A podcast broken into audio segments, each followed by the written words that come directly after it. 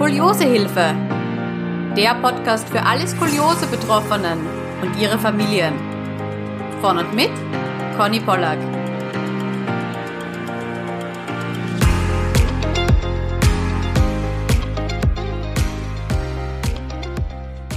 Herzlich willkommen zu einer neuen Skoliosehilfe Podcast Folge. Heute ist wieder eine Expertenrunde am Programm und zwar ist das Deutsche Korsettzentrum CCTech bei mir zu Gast im Podcast und es freut mich sehr, dass ich Ralf Sage und Marco Faber begrüßen darf. Herzlich willkommen. Ja, vielen Dank, dass wir hier sein dürfen genau. äh, und dass wir dieses, diesen Podcast begleiten können. Ja, es freut mich wirklich sehr. Es waren ja auch schon ähm, Skoliose-Betroffene zu Gast, die von Ihnen ein Korsett bekommen haben und hellauf begeistert waren. Und ich freue mich echt sehr, dass ein Orthopädiehaus, das sich ja spezialisiert hat auf Korsetts, das gibt's ja gar nicht so häufig, ich weiß gar nicht, ich glaube, Sie sind die Einzigen, dass Sie sich da die Zeit nehmen. Aber bevor wir da jetzt voll reinstarten, vielleicht wollen Sie sich gern mal vorstellen. Ja, mein Name ist Ralf Sage. Ich bin einer der Gründer und Geschäftsführer der, der CCTech Deutsches Korsettzentrum GmbH und Co. KG. Uns gibt es seit 2008. Ähm, ja, vielleicht Marco einmal noch kurz. Genau, Marco Faber mein Name. Ähm, ich bin bei CCTech als Forschungs- und Entwicklungsingenieur beschäftigt und an das Unternehmen damals als Universitätsmitarbeiter rangekommen, da hat der Kontakt sich entwickelt und jetzt sitze ich hier. Sehr schön. Ja, Herr Sage, vielleicht wollen Sie mal kurz erklären und erzählen, ähm, wie ist die Gründung von CCTech überhaupt zustande gekommen und warum diese Spezialisierung auf die äh, Korsetttherapie? Das war in 2008 teilweise zufällig, muss man sagen. Ähm, wir haben die Möglichkeit bekommen, mit der Asklepios Klinik Bad Sobernheim eine Kooperation zu machen. Und dann haben sich drei Personen, das ist einmal der Klaus Nah, als schon vorher Spezialist für Skoliose und für Korsetttherapien äh, hier in Berlin und mein Kollege aus Offenburg, der Herr Vogel und ich zusammengefunden und haben gesagt, das können wir machen. Das war eigentlich so der, der erste, ähm, das erste Zusammentreffen. Wir kannten uns vorher ein bisschen, aber waren eigentlich äh, nicht ja, wirtschaftlich oder gesellschaftlich miteinander verbunden. Und dann hatte man uns in Bad Sobranheim gesagt, dass sie mal einen neuen Versorger für Korsetts suchen. Und so ist das Ganze zustande gekommen. Und dann haben wir drei die CCTech gegründet. Und durch, dadurch, dass wir den Korsett-Spezialisten dabei hatten, der früher in Berlin im Oskar-Lehneheim und später Bering-Krankenhaus schon sehr viel Erfahrung damit gesammelt hat, konnten wir die Anforderungen erfüllen, die Bad Sobernheim an uns gestellt hat. Und ja, Gut, aber ich habe jetzt schon rausgehört, Berlin und Offenburg und die Asklepios Klinik Bad Sobernheim, die liegt ja dann wieder mal woanders, oder? Das heißt, da war dann viel Pendeln. Da war wöchentliches Pendeln zwischen Berlin und Bad Sobernheim, beziehungsweise zwischen Offenburg und Bad Sobernheim angesagt, weil wir alle ja unsere Wohnsitze woanders hatten. Und wir sind tatsächlich jede Woche hin und her geflogen. Wow. Wahnsinn. Über Wahnsinn. fünf Jahre ungefähr haben wir das gemacht. Mhm. Okay, gut, dann starten wir rein ins Thema Korsett. Ich glaube, ein wahnsinnig umfangreiches Thema, gerade auch als Betroffener, wenn man so sein erstes Korsett bekommt, wird man ja regelrecht erschlagen. Lauter Fragen schwirren einem im, im Kopf herum.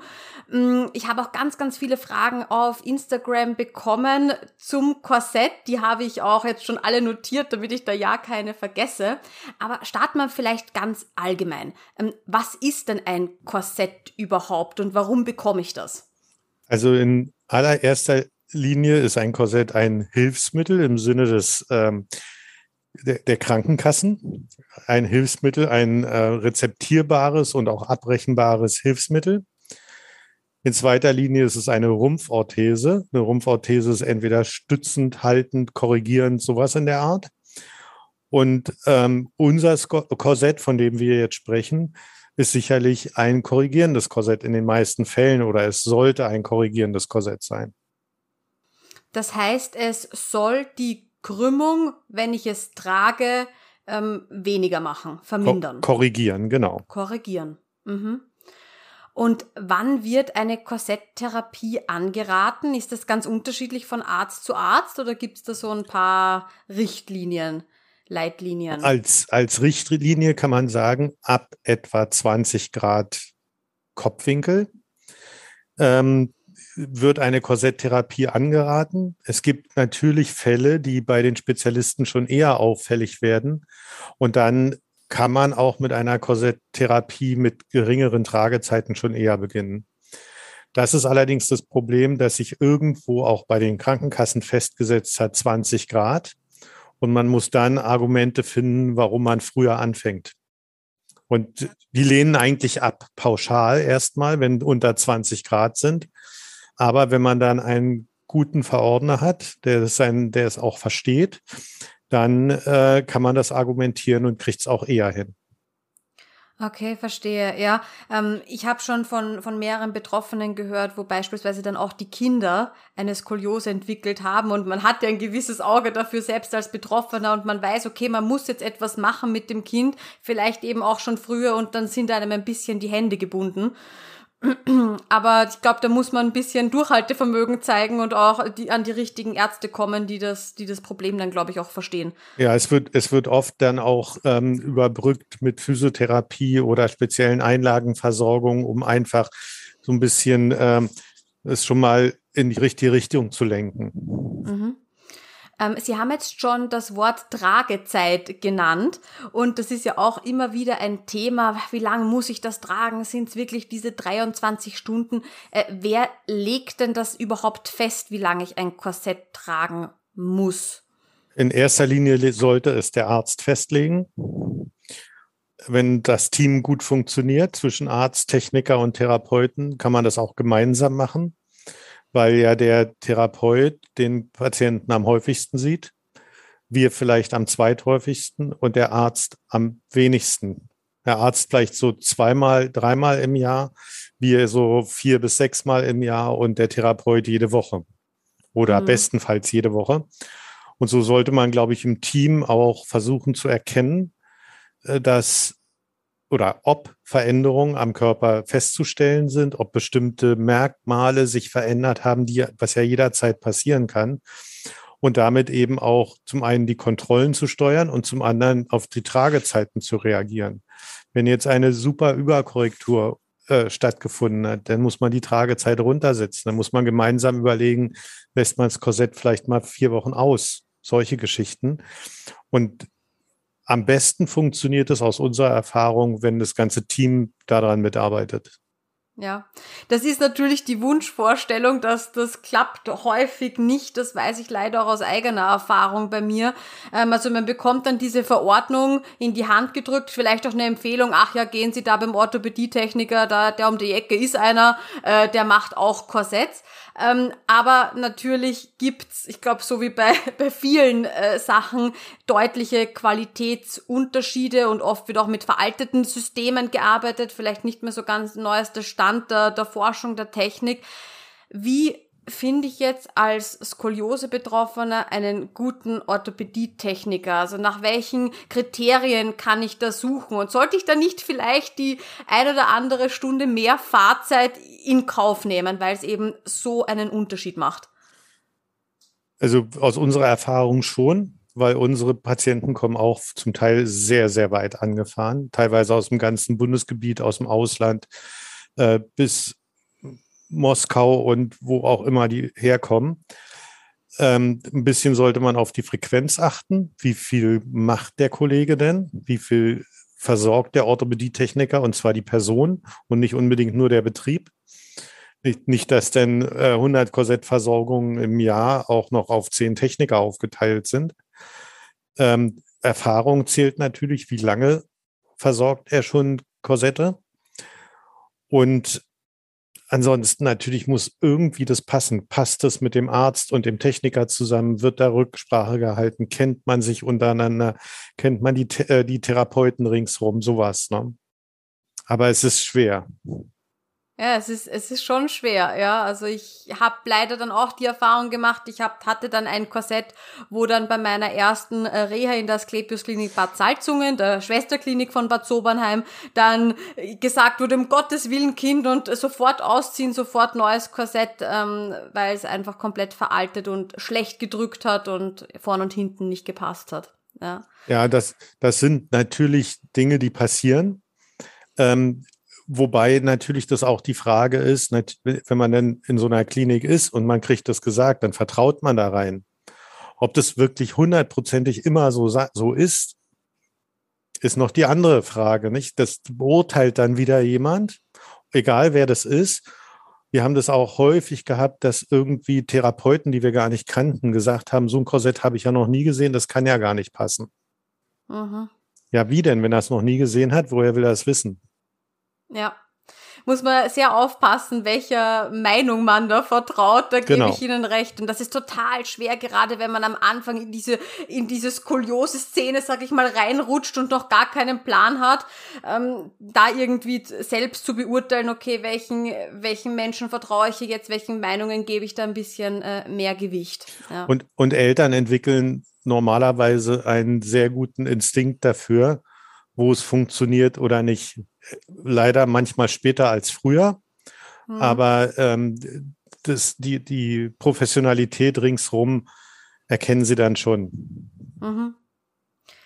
Okay, das heißt, ähm, angenommen, ich habe jetzt eben meine Verordnung, ich habe meinen Orthopädietechniker rausgesucht, von dem ich vielleicht so ein paar Referenzen habe und weiß, wie viele Kuriose-Patienten mit Korsett er versorgt. Ähm, was muss ich jetzt mitnehmen beim ersten Termin, wenn ich, wenn ich zur Anpassung, nehme ich an, dann schon komme? Also zunächst ist ja mal der Besuch beim Arzt notwendig, um ein ähm, um überhaupt festzustellen, dass das Korsett sein mhm. muss. Und dann brauchen wir eine Verordnung für das Korsett, also eine ärztliche Verordnung. Dann brauchen wir ein Röntgenbild und wir brauchen einen Arztbrief am liebsten, wo drin formuliert ist, welche Gradzahl und so weiter, weil die Krankenkassen das immer häufiger anfordern. Am besten steht diese auch schon auf dem Rezept mit drauf. Okay, und was passiert jetzt bei dem ersten Termin? Das ist ja auch ganz neu für, für die Skolis dann, wenn sie, wenn sie zu euch kommen. Beim ersten Termin wird natürlich beraten, versucht ein wenig die Angst zu nehmen. Wir messen das Kind aus, wir machen Fotos, wir scannen, machen einen, Körper, einen Körperscan und andere Betriebe machen eventuell einen Gips das ist die, ähm, die, die, die herkömmliche Form, sagen wir mal. Mhm. Ja, da kommen wir vielleicht dann nachher noch darauf zu sprechen, was da so die, die Unterschiede sind. Aber ähm, wie lange dauert das dann, diese Vermessung und, und das alles drumherum? Ja, also bei der, bei der Erstversorgung lassen wir uns Zeit. Das kann natürlich nach 20 Minuten, halber Stunde erledigt sein. Wenn Tränen fließen, kann es auch mal etwas mehr sein. Also wir legen uns da nicht fest, wie lange darf die erste äh, Beratung ausmess, das Ausmessen und so weiter, wie lange darf das dauern? Wir legen uns da nicht fest, sondern es dauert so lange, wie es notwendig ist. Mhm. Und dann ist ja auch immer ein großes Thema, vielleicht gerade auch bei den Skolis, die schon im Jugendalter sind oder vielleicht auch schon älter. Ähm, wie sieht das denn aus? Muss ich mich dann ähm, ausziehen bei dieser Vermessung? Ja, also komplett obenrum freimachen. Komplett freimachen, äh, inklusive Hose, Socken und bei einem der Fotos, bei dem letzten Foto von hinten, auch dem BH. Mhm. Okay. Aber das, das wird äh, bei uns so diskret gemacht, dass das in der Regel kein Problem ist. Das ist ähm, auch nur eine Möglichkeit, die man hat, wenn man nur eine Vermessung macht und keinen Gipsabdruck. Weil ich kann mich noch erinnern, bei meinem Gipsabdruck, ja, da steht man ja mal so drinnen. Ja, bei dem Gipsabdruck ähm, gibt es auch Kollegen, die, da würde ein Bikini-Oberteil zum Beispiel drunter noch gehen, aber es gibt eben auch genauso äh, die Notwendigkeit, dass das eben nicht der Fall ist. Da kriegt mhm. man einen Trikotschlauch an, der wird nachher aufgeschnitten und dann steht man da, ja. Mhm. Ähm, und Sie arbeiten aber gar nicht mehr mit Gipsabdrücken, habe ich Wir das richtig verstanden? Wir arbeiten gar nicht mit Gipsabdrücken, nein. Mhm. Okay. So, und wie lang dauert es dann, bis ich mein Korsett bekomme? je nach Auftragslage ungefähr, also etwa vier Wochen. Es kann auch mal länger sein, je nachdem, wie viel gerade zu tun ist. Waren Feiertage dazwischen, waren Ferienzeiten dazwischen und so weiter. Aber so ungefähr vier Wochen. Und was geschieht dann, wenn ich es quasi abhole? Ich nehme an, ich ziehe es auch das erste Mal an, wenn ich dann ja. äh, zu euch komme. Bei uns äh, findet der Anprobetermin oder die Anprobetermine in einem Termin statt. Das heißt, die Patienten kommen entweder um neun oder um 14 Uhr. Dann findet das erste Mal das Anziehen des Korsetts statt. Wir machen unsere Anzeichnung, sägen alles zu, schleifen alles zu. Die Patienten können in der Zwischenzeit eine Stunde rausgehen. Dann findet die zweite Anprobe statt. Dann werden festgelegt, wie weit wird das Korsett verschlossen, wo kommen noch Polster rein, also die ganzen Zurichtungen, wo muss eventuell noch was umgefärbt, umgeformt werden, muss noch mal was abgeschnitten werden, sowas in der Art. Dann findet, gehen die noch mal ein bisschen raus, dann ist ähm, eine Stunde später die dritte Anprobe und nach vier Stunden hat, haben die Kinder in der Regel das Korsett und können es mitnehmen. Also wir machen alle Anprobetermine sozusagen in einem. Die müssen normalerweise nicht nochmal wiederkommen. Ja, das war eine äh, Zuhörerinnenfrage und zwar, wie wichtig ist jetzt, dass ich mich selbstständig im Korsett auch aufrichte, also mich nicht da reinsacken lasse, sondern wirklich probiere, schön gerade zu sein? Ähm, das ist sehr wünschenswert. Ähm, wir versuchen das Korsett immer so zu konstruieren, dass die Kinder sich von den Druckzonen wegbewegen dass sie sich darüber aufrichten, also versuchen aktiv das Korsett so zu bauen, dass sie das, dass sie gar nicht anders können. Und damit sie den, den Ansporn haben, sich auszu, wenn sie sich hängen lassen, drückt es meistens ein bisschen mehr, als wenn sie sich aktiv aufrichten. Also es tut dann, würde dann wahrscheinlich etwas mehr wehtun. Mm, dann sieht man ja leider auch ganz oft Bilder von offenen Stellen, von Druckstellen, die wirklich schon ja sehr in Mitleidenschaft gezogen wurden. Ich muss sagen, ich persönlich kannte das Gott sei Dank nicht. Also natürlich, dass wenn ich das Korsett ausziehe, dass ich da rot bin an der Stelle, wo der Druck raufkommt, ist klar. Aber da haben wir auch viele Probleme, ähm, dass das einfach so fest drückt oder nicht gut drückt. Ich weiß es nicht. Ähm, ist das ein Indiz dafür, dass man etwas verändern muss an einem Korsett, wenn das wirklich schon so offene Stellen macht? Also eine offene Stelle sollte es in einem Korsett nicht geben. Rötungen sind okay. Die sollten nach einer guten Stunde wieder langsam verblassen. Und ähm, deshalb wollen wir auch immer gerne, dass die Kinder das Korsett hier eine Weile anhaben, damit wir die sehen können, die Stellen. Und es ist auch ein Indiz dafür, dass sie es vielleicht ein bisschen zu wenig tragen, wenn man gar nichts sieht. Und äh, eine offene Stelle ist immer ein Zeichen dafür, dass irgendetwas nicht stimmt, dass man was verändern muss. Und bei uns sind sie sehr, sehr selten, muss man sagen. Natürlich kommt es vor, wenn ein Korsett zu eng geworden ist oder irgendwas anderes nicht hundertprozentig stimmt, dass, äh, dass sich das entwickeln kann. Aber für uns ist es klar, das darf es nicht geben und zur Kontrolle des Korsetts, also ob es jetzt wirklich perfekt drückt an den richtigen Stellen, wird dann auch gern ein Röntgenbild angefertigt im Korsett. Hm, wie viel Zeit sollte da verstrichen sein, dass man wirklich sagt, okay, man, man kann jetzt sehen, ob das Korsett richtig drückt? Also wir machen nach der nach dem Anpasstermin, also diesem Vier-Stunden-Termin, machen wir nach etwa sechs bis acht Wochen die erste Kontrolle überprüfen nochmal, ob wir in, den, in der richtigen Richtung unterwegs sind, formen nochmal ein bisschen nach, äh, kleben eventuell schon ein Polster ein bisschen mehr, ein bisschen nach, so dass die Gewöhnungsphase rum ist. Und wenn das alles funktioniert hat, dann könnte der erste Kontrollröntgentermin im Korsett stattfinden. Mhm. Manchmal hat es bis dahin noch nicht so richtig funktioniert.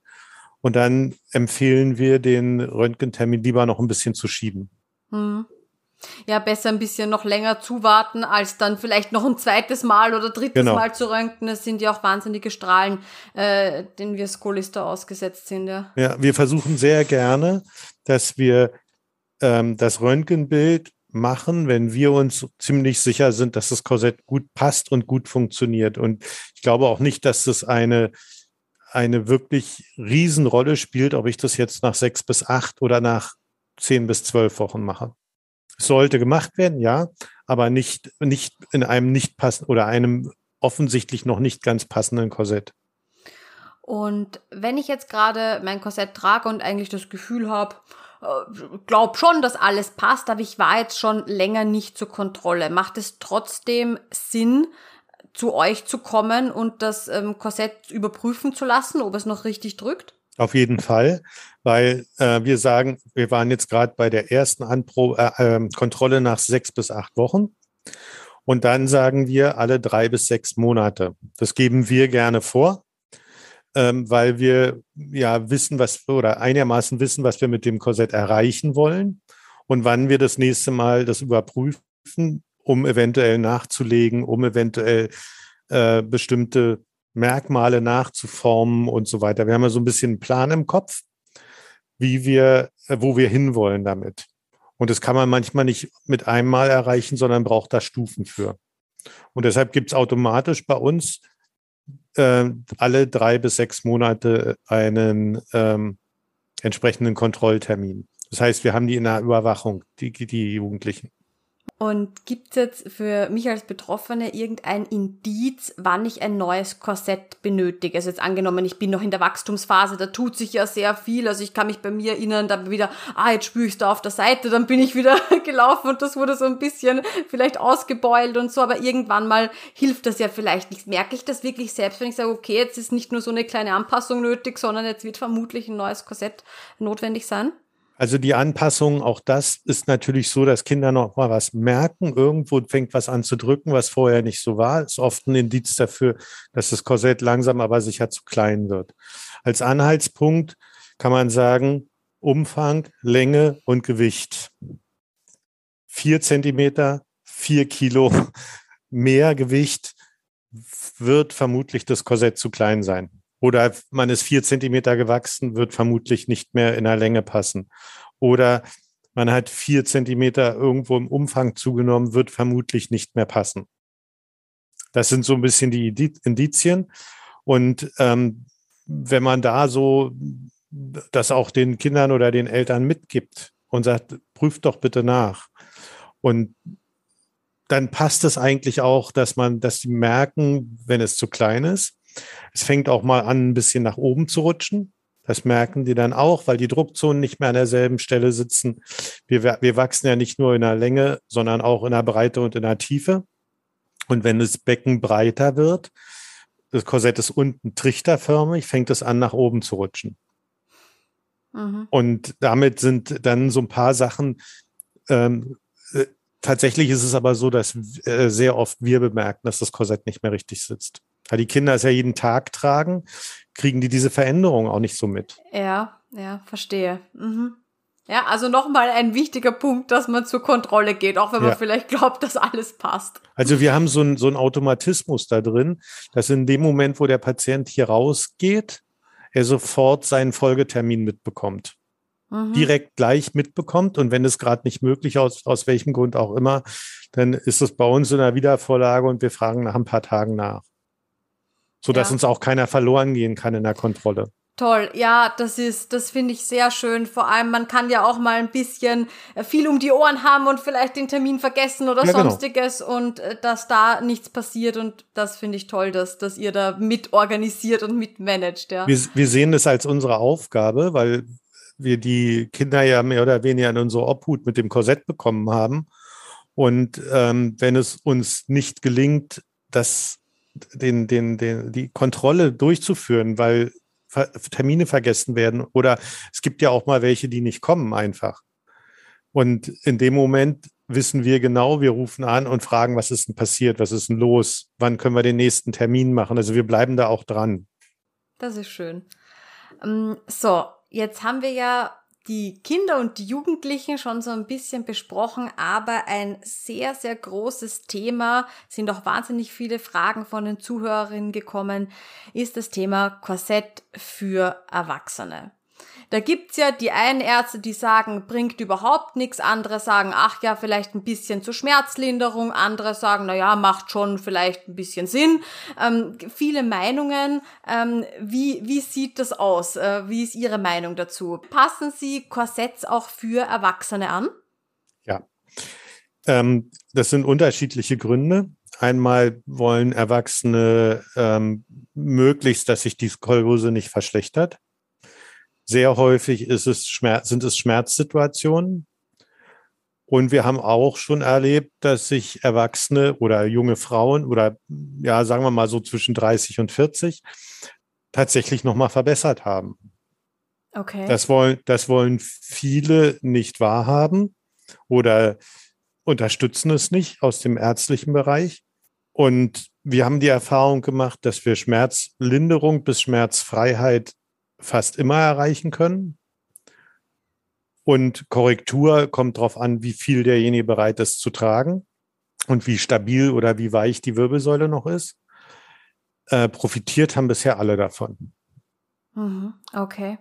Weil ich höre dann sehr oft als Gegenargument, ja, aber das Problem am Korsett ist halt eben, dass dann das Muskelkorsett abnimmt, weil mir ja das Korsett die, die Traglast quasi abnimmt und meine Muskeln dann, ich überspitze es jetzt, äh, verkümmern.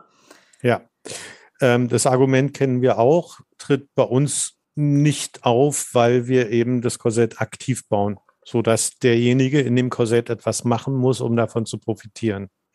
Aha, spannend. Erzählen Sie, da kann ich mir jetzt nichts drunter vorstellen. Na, das, was wir vorhin gesagt haben, muss ich mich aktiv da drin lang machen? Ja. Muss ich mich aufrichten? Ich bewege mich von den Druckzonen weg in die Freiräume rein. Das ist so ein bisschen ja auch dieses ganze Schrottprinzip. Ich atme in die Freiräume. Mhm. Äh, wir blockieren sozusagen die mit, mit unserem, äh, mit unseren Polstern die falsche Atemrichtung zum Beispiel. Und dann wird das Korsett von alleine und automatisch sozusagen aktiv. Mhm. Wir drücken sie nicht einfach nur irgendwo hin, sondern wir sorgen dafür, dass sie, je, je aktiver sie da drin sind, desto besser ist das für die, äh, für das Vorankommen. Und ist es dann so, dass ich als Erwachsene nur im Korsett eine Korrektur habe? Oder haben Sie das auch schon erlebt, dass jemand, ich sage jetzt mal ein paar Jahre das Korsett trägt, es dann abschult ähm, und dann aber dieses Ergebnis auch halten kann oder zumindest nicht mehr komplett zur Ursprungssituation äh, vor Korsett äh, zurückkehrt? Also wir haben einen, ich habe einen speziellen Fall im Kopf. Ähm, die Patientin hat nach der Geburt ihrer beiden Kinder sich irgendwann wieder mit sich selbst beschäftigt. Das war so mit 35, 38, irgendwo sowas. Hatte eine fast 50 Grad Skoliose und hat auch wieder angefangen, Schrot zu machen und ein bisschen Sport zu machen und so weiter und so weiter und wollte auch die Korsetttherapie nochmal angehen. Die hat sich auf 32 verbessert im Korsett, hat dann irgendwann langsam wieder das Korsett abgeschult und ist tatsächlich bei den 32 geblieben. Hm. Und auf der Oberfläche hat sie sich auch nochmal deutlichst verbessert. Also auf der Oberfläche, auf der Körperoberfläche, das können wir mit Fotos dokumentieren. Ähm, was will man mehr? Das ist mehr Beweis dafür, dass es bei Erwachsenen funktioniert, gibt es nicht als die Praxis. Mhm. Und genau, das ist auch eine, eine Frage, die ich immer wieder bekomme und die äh, Lisa war im Podcast schon und hat, äh, vielleicht sprechen Sie auch genau von ihr, das weiß ich jetzt natürlich nicht, aber sie hat erzählt von ihren, ähm, von ihren äh, Erfahrungen mit dem Korsett eben direkt nach einer Schwangerschaft. Also sie hat relativ früh danach, nach der Entbindung dann das Korsett wieder getragen, eben für, ich glaube, acht, zehn Monate, was ich mich erinnern kann. Ähm, das ist jetzt auch nochmal, finde ich, so ein Spezialfall in dieser erwachsenen Korsetttherapie, weil man sich in dieser Rückbildung befindet, alles wieder weich wird.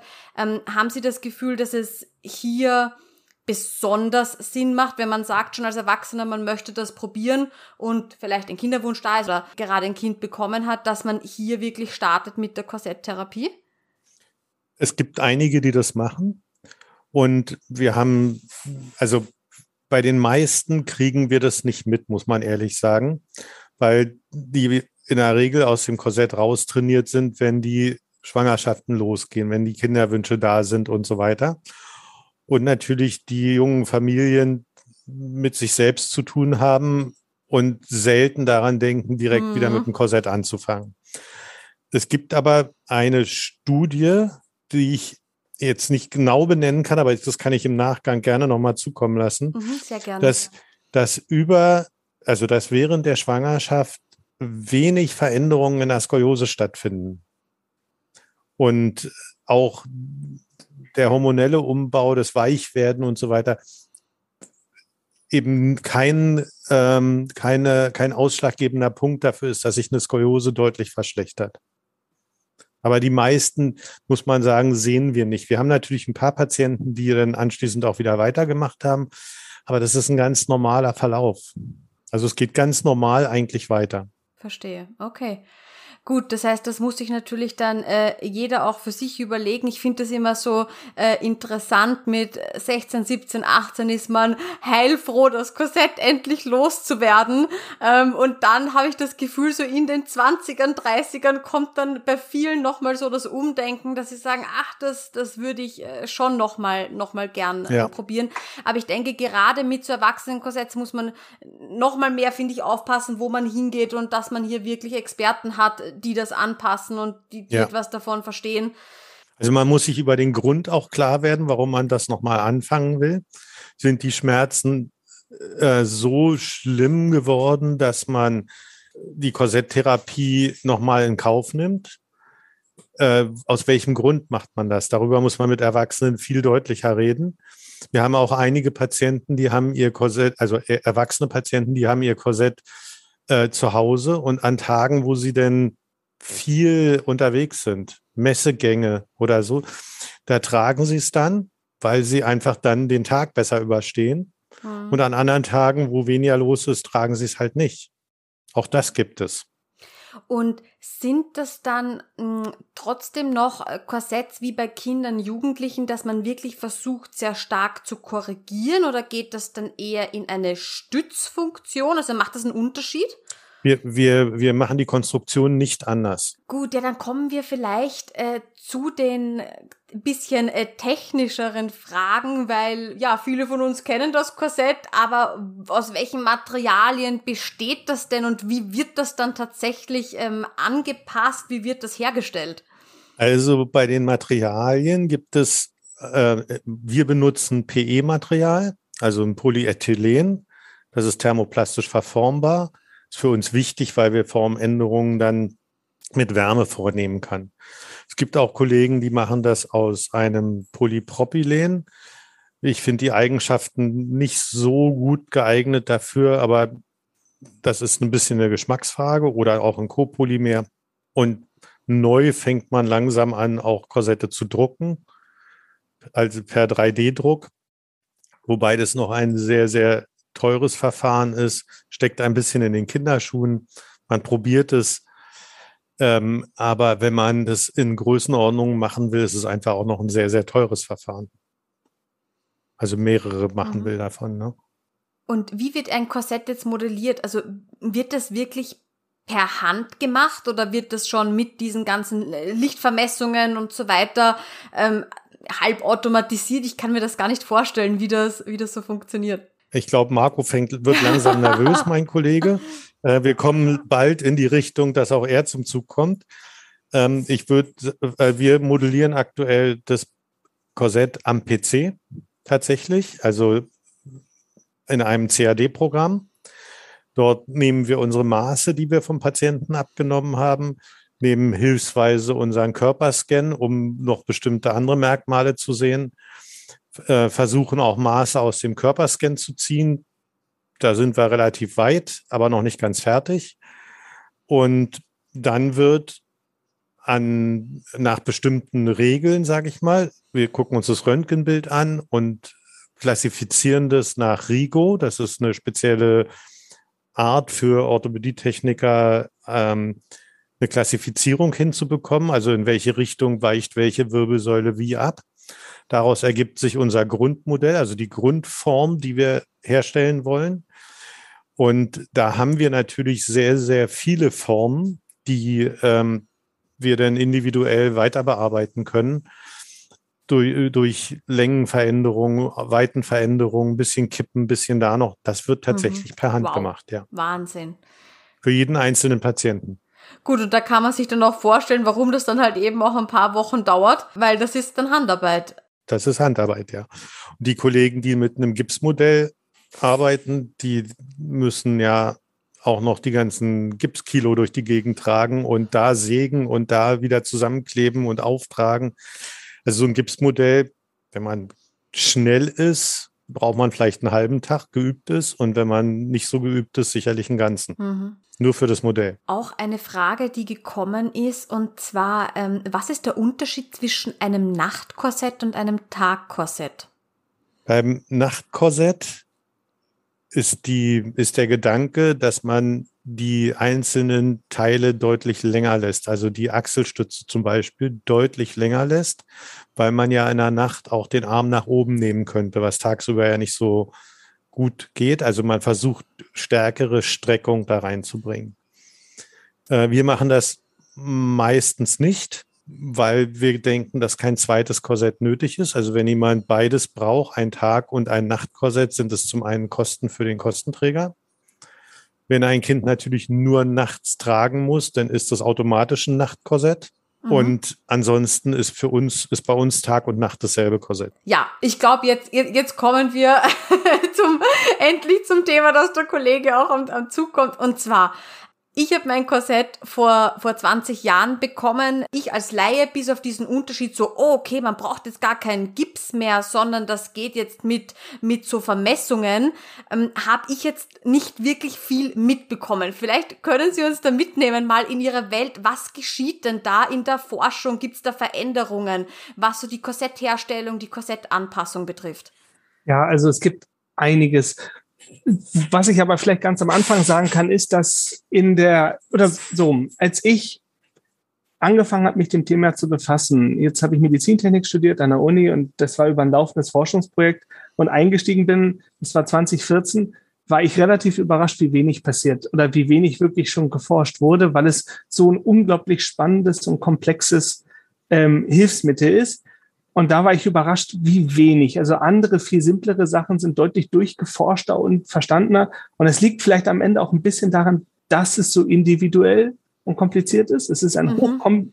absolut individuelles, also kein Korsett gleich dem anderen. Selbst vom selben Patienten sieht das nächste Korsett im Zweifel anders aus als das vorige, vielleicht ähnlich. Und die Stückzahlen sind relativ gering. Also wenn ich jetzt an Smartphone denke, klar, da sind Riesenunternehmen, Riesenzahlen, jeder trägt's rum dafür sind es dann doch zu wenige, um da tiefe Grundlagenforschung zu betreiben. Das führt am Ende bei CCTech dazu, dass dieses Unternehmen, was ein herstellender Handwerksbetrieb ist, schon damals auch sehr modern aufgestellter, selber forscht. War mhm. für mich total spannend. Also am Anfang war ich noch auf der Uni-Seite und habe mit CCTech kooperiert. Da war das einfach ein Kooperationspartner in einem Verbundforschungsvorhaben. Und mittlerweile betreibt CCTech selber die Forschung. Und auch wenn wir mit Kliniken und der Uni zusammenarbeiten, sind wir derjenige, der das Forschungsvorhaben anführen über viele Jahre und mit denen zusammenarbeiten. Also das relativ wenig. Aber es läuft viel. Bei uns und bei vielen anderen sind Themen, die immer wieder präsent sind, die man auch auf Messen sieht, die Fertigungsverfahren und Messverfahren. Also das haben Sie jetzt gerade auch schon angesprochen, ne? dass ich nicht mehr nur am Körper messen muss, sondern 3D scannen kann. Ich kann also Maße ganz anders aufnehmen, sei es vom Fuß oder vom Körper.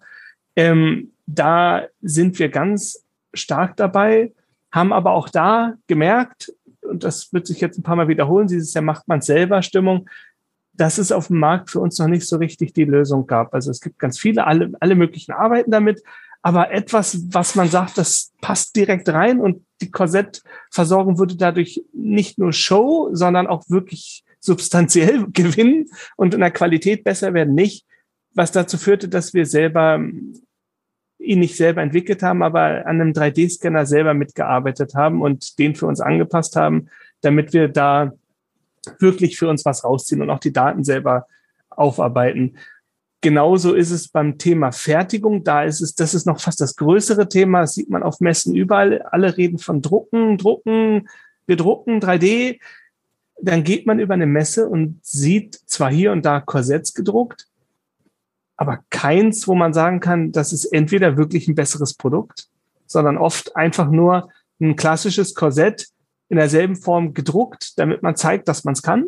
So, mhm. und das ist so ein bisschen angeben, ne? Man, man prahlt, aber da ist kein echter Mehrwert rausgezogen. Also das Korsett ist nicht anders und nicht besser deswegen. Und auch das ist ein Thema, wo wir für uns gesagt haben, dass wir, da wir uns ja sehr intensiv mit den Formen beschäftigen, Herr Sager hat es gerade schon gesagt, dass bei uns auch wirklich Spezialisten sind, die die Korsettform sehr weit getrieben haben und bei denen im Kopf sind noch ganz viele Ideen, wo sie sagen, von der Funktion her könnten wir noch wirklich mehr helfen. Wir können es nur nicht fertigen. Und das war auch so ein bisschen ein initialer Grundgedanke, der aufkam, warum ich als Ingenieur jetzt in diesen Handwerksbetrieb mit reingewechselt bin, weil wir gesagt haben, hey, gemeinsam können wir vielleicht noch mehr. Das heißt, wir haben auf der einen Seite wahnsinnige Erfahrungen und Ideen und Verständnis von einem hochkomplexen und auf der anderen Seite bringe ich jetzt Wissen zu den Fertigungsverfahren mit. Und da machen wir am Ende die Forschung viel selber für uns. Es gibt ein paar Studien, immer mal wieder, aber auch da werden manchmal Äpfel mit Birnen, in dem Fall heißt es ganz viele verschiedene Korsetts zusammen verglichen, die man gar nicht vergleichen kann. Und da fangen wir an, selber Studien durchzuführen. Zum Trageverhalten, haben wir zur Motivation von Patienten, wie es dem Patienten im Korsett geht, laufen Studien. Zu Tragezeiten, laufen welche, die machen wir selber. Bei den Studien, die wirklich in die Richtung gehen, wie wirkt ein Korsett, das trauen wir uns noch nicht dran, aber ganz bewusst, weil wir sagen, wir haben noch gar nicht die Möglichkeit, das zu erfassen, zu messen und zu bewerten, wie vergleichbar ein Korsett ist. Und da fangen wir dann ganz am Anfang zusammen mit Ärzten bei Null an und sagen, wie können wir überhaupt den Menschen und das Hilfsmittel so in Kategorien passen, so gut verstehen, dass wir überhaupt sagen können, dass etwas wirkt. Also da machen wir wirkliche Grundlagenarbeit und die führen wir jetzt durch. Und da sind wir mittendrin, entwickeln für uns ganz neue Verfahren und hoffentlich, dass über die nächste Zeit mehr und mehr davon auch dann direkt in die Versorgung reinfließt. Mhm. Wow, total spannend. Also ich habe bis jetzt noch gar nicht drüber nachgedacht, aber es macht so Sinn auch, was Sie sagen, zum Beispiel, okay, wow, es gibt eine Lichtvermessung, aber das ist jetzt nicht das, was ich jetzt brauche für eine Korsettanpassung, das muss noch anders gestaltet werden, ja, und sich darüber mal Gedanken zu machen, dass es einen Mehrwert bietet und jetzt nicht nur sagen, wuh, ich mache jetzt Lichtvermessung. Genau, genau, mhm. das ist es. Also zum Beispiel beim 3D-Scan kann man ganz beispielhaft sagen, ich kann jetzt jemanden scannen, aber was, was ziehe ich denn da raus? dann muss man dabei anfangen, ist, welche Maße hole ich daraus und für welche Maße ist es entweder genauer, besser, schneller oder komfortabler so. Und für uns könnte oder ist interessant, dass wir beim 3D-Scan sagen können, wir können Schnitte machen von bestimmten Ebenen und die dann vergleichen, so wie sich die Form, als wenn ich das so ein Scheibchen geschnitten hat, über die Zeit entwickelt. Das wäre so eine Sache. Das ist ein echter Mehrwert. Das ist etwas, das konnten wir vorher nicht. Da können wir jetzt wirklich Sachen rausziehen. Und beim 3D-Druck wäre es so, ein Korsett einfach drucken, davon habe ich nichts. Wenn ich jetzt aber sage, Achtung, der, wenn ich ein normales Korsett fertige, ist die Wand immer gleich dick. Wenn ich jetzt aber anfange zu drucken, kann ich ja variieren. Ich kann ja mhm. sagen, ich habe Bereiche, wo die Wand dünner und glatter ist und ich habe Bereiche, wo die Wand stärker wird. Dann habe ich aus dem Druck wirklich für das Korsett einen Mehrwert gezogen. Und das kann sein, ich schwitze weniger drunter, es ist leichter oder nicht so warm. Und in die Richtung versuchen wir zu denken. Aber da muss man ganz weit vorne anfangen und ganz doll zusammenarbeiten zwischen den Ingenieuren, den Ärzten und den Technikern hier, dass wir da wirklich am Ende den Kindern und Menschen, die das Korsett tragen, ernsthaft helfen und nicht nur bisschen auf einer Messe angeben. Also davon hat ja keiner was. Sehr spannend. Bitte, Sie müssen jetzt noch kurz erzählen, wie ist ein typischer Arbeitstag von Ihnen? okay, kann ich sagen. Ähm, da muss man aber noch was dazugeben. Wir forschen jetzt nicht nur am Hilfsmittel und Produkt. Was wir auch machen, ist, unseren Produktionsprozess zu digitalisieren. Das geht mhm. aber auch ein bisschen in das, was ich vorher meinte, zum Thema Grundlage für Studien schaffen. Also wir haben eine, wenn wir jetzt beim Gips anfangen, rein handwerkliche Fertigung mit noch Zettel in einer Akte, so können wir uns das im Bild vorstellen. Da werden dann irgendwie Messschieber Maße aufgenommen, auf den Zettel geschrieben, kommt in eine Akte rein und ich mache mir meinen Gipsblock. Daraus kann ich jetzt nichts ziehen. Wenn ich da als Wissenschaftler rankomme, kann ich genau gar nichts auswerten, außer ich fange an, die Blöcke zu scannen, von mir aus. Mhm. Was wir jetzt bei CCTech machen, ist, dass wir Schritt für Schritt unseren ganzen Prozess sinnvoll und wirklich in die handwerkliche Fertigung gut integriert digitalisieren. Wir versuchen also alle Daten so aufzunehmen, dass sie uns so vorliegen, dass wir damit arbeiten können. Was haben wir dafür gemacht? Wir haben uns eine eigene, mm, die Produktion begleitende App-Oberfläche entwickelt. Das heißt, wir arbeiten jetzt sehr digital. Fotos werden am Tablet gemacht und wir haben so große Bildschirme in der Werkstatt hängen und das ist ein guter Teil meiner Arbeit. Das heißt, dass ich auf der einen Seite die wissenschaftliche Arbeit mache, aber parallel auf der anderen Seite immer wieder hier mit dem Team gefragt werde, hier könnten wir nicht da noch was verbessern. Guck mal, ich habe eine Idee, können wir nicht da? Und wie wäre es denn, wenn wir noch einen Knopf hier? So sieht's aus. Also ich sitze hier und versuche an meinem Schreibtisch zu sitzen, aber renne trotzdem immer wieder durch die Werkstatt und habe verbessere was am 3D-Scanner, arbeite an einem Einlagenplatz, kümmere mich um Fußscanner und versuche das hier alles in hochzuziehen. Aber das klingt toll, wahnsinnig spannend und ich glaube auch sehr, sehr bereichernd auch für sich selbst, wenn man das Gefühl hat, man hat, man arbeitet wirklich mit, mit eben diesen Experten dann zusammen ja. und man versucht einen echten Mehrwert zu schaffen. Das ist, das ist echt schön. Ich habe nicht gewusst, dass ihr so viel forscht und so viel eben auch in diese Digitalisierung dann reinsteckt. Echt, echt toll. Ja, das ist noch als kleine Anekdote nebenan. Also für viele Absolventen von uns an der TU Berlin jetzt, die Medizintechnik studiert haben, die zählen irgendwie nach großen Konzernen und großen Firmen. Mhm. Und da war ich der Exot, der jetzt in dem Handwerksunternehmen hier war. Mittlerweile gibt es aber in dem Team, meinen ehemaligen Kollegen, immer mehr, die gerne auch hierher wollen und immer mehr, die gerne auch Projekte sich da einbringen wollen. Wir betreuen auch nebenbei mehrere Bachelor- und Masterarbeiten. Also auch ich betreue Abschlussarbeiten von CCTech aus und das ist immer attraktiver geworden, weil hier geforscht wird und direkt umgesetzt wird. So richtig mhm. echt für den Menschen direkt. Schön. Wow. Ich glaube, ich muss sie mal besuchen kommen in Berlin. Herz, herzlich gerne. Das wird mir, wird mir richtig Spaß machen, da mal hinter die Kulissen zu blicken, wie das, wie das bei euch so abläuft. Toll. Jetzt noch eine Abschlussfrage hätte ich noch. Und zwar die Korsettträgerinnen sind immer auf der Suche nach irgendwelchen Tipps. Äh, wie kann man sich das Korsetttragen vielleicht ein bisschen angenehmer gestalten? Ähm, und bei euch kommen ja eben viele Kinder, Jugendliche zusammen und vielleicht ist ja der ein oder andere Tipp mal bei euch gefallen oder habt ihr was mitbekommen?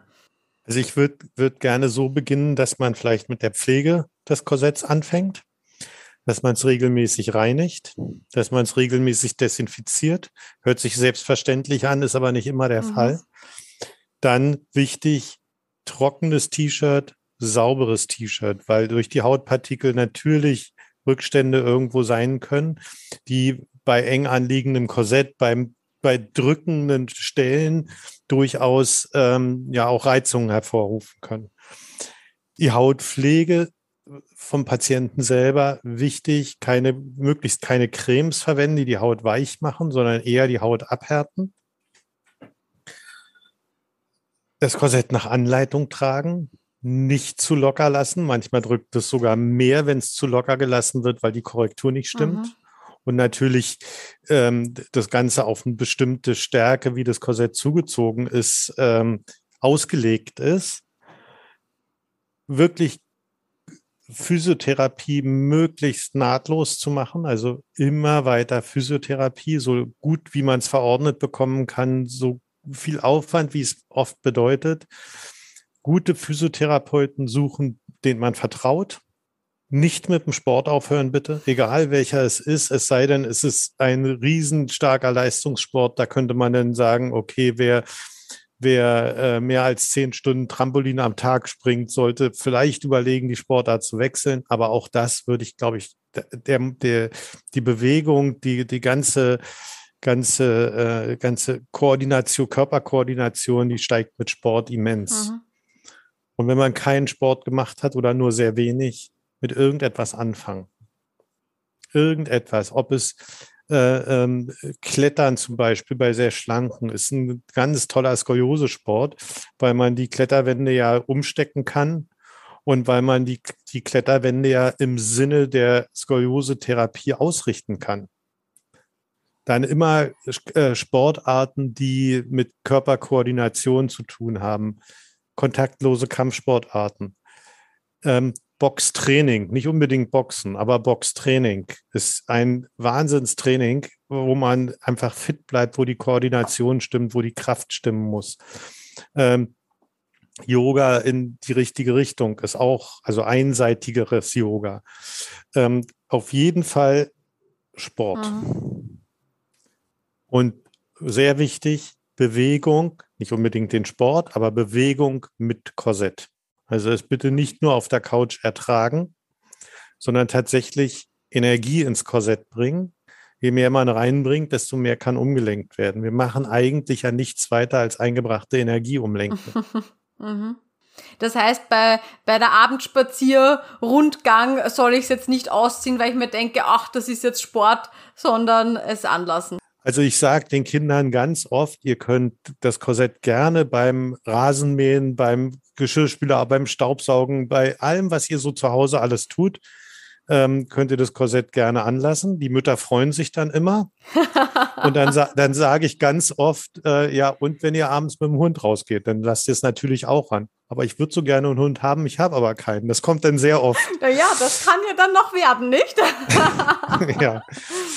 Und ähm, ja, Bewegung ins Korsett. Mhm, Bewegung ins Korsett, okay. Vielleicht gehen sogar die leichten Joggingrunden. Das muss man mhm. ausprobieren. Ja, aber man hat ja diese Atemstellen frei. Man glaubt ja immer, man ist so eng drinnen, aber es gibt ja eine Möglichkeit, wo rein zu atmen, ja. Genau, mhm. genau. Und viel atmen, nach oben rausatmen und so weiter. Okay, gut. Ja, dann herzlichen Dank für die spannenden Einblicke ich würde die Einladung nochmal aussprechen. Sie dürfen herzlich gerne hier bei uns mal hinter die Kulisse das gucken. Das freut mich. Ja, ja, die Einladung nehme ich sehr, sehr gerne an. Ja, da werde ich dann natürlich auch einen Blogartikel und so darüber schreiben, damit das da die äh, Zuhörer dann auch im Web verfolgen können. Super, das freut mich. Dankeschön. Herzlich gerne. Gut, dann wünsche ich Ihnen noch einen schönen Tag. Tschüss. Tschüss. Tschüss. Es freut mich, dass du heute wieder zugehört hast und solltest du weitere Skoliose-Infos benötigen, dann kannst du gerne mal beim Skoliosehilfe-Blog vorbeisehen. Da bekommst du Tipps rund um die Skoliose, Produkttests und auch die neuesten Infos aus der Skoliose-Community. Und was du dort auch findest, das ist die umfassende Podcast-Episodensuche, damit du wirklich die Folgen findest, die für dich relevant sind. Alle wichtigen Infos dazu findest du in den Show Notes unter dieser Podcast-Folge. Ich wünsche dir noch einen wunderschönen Tag. Tschüss!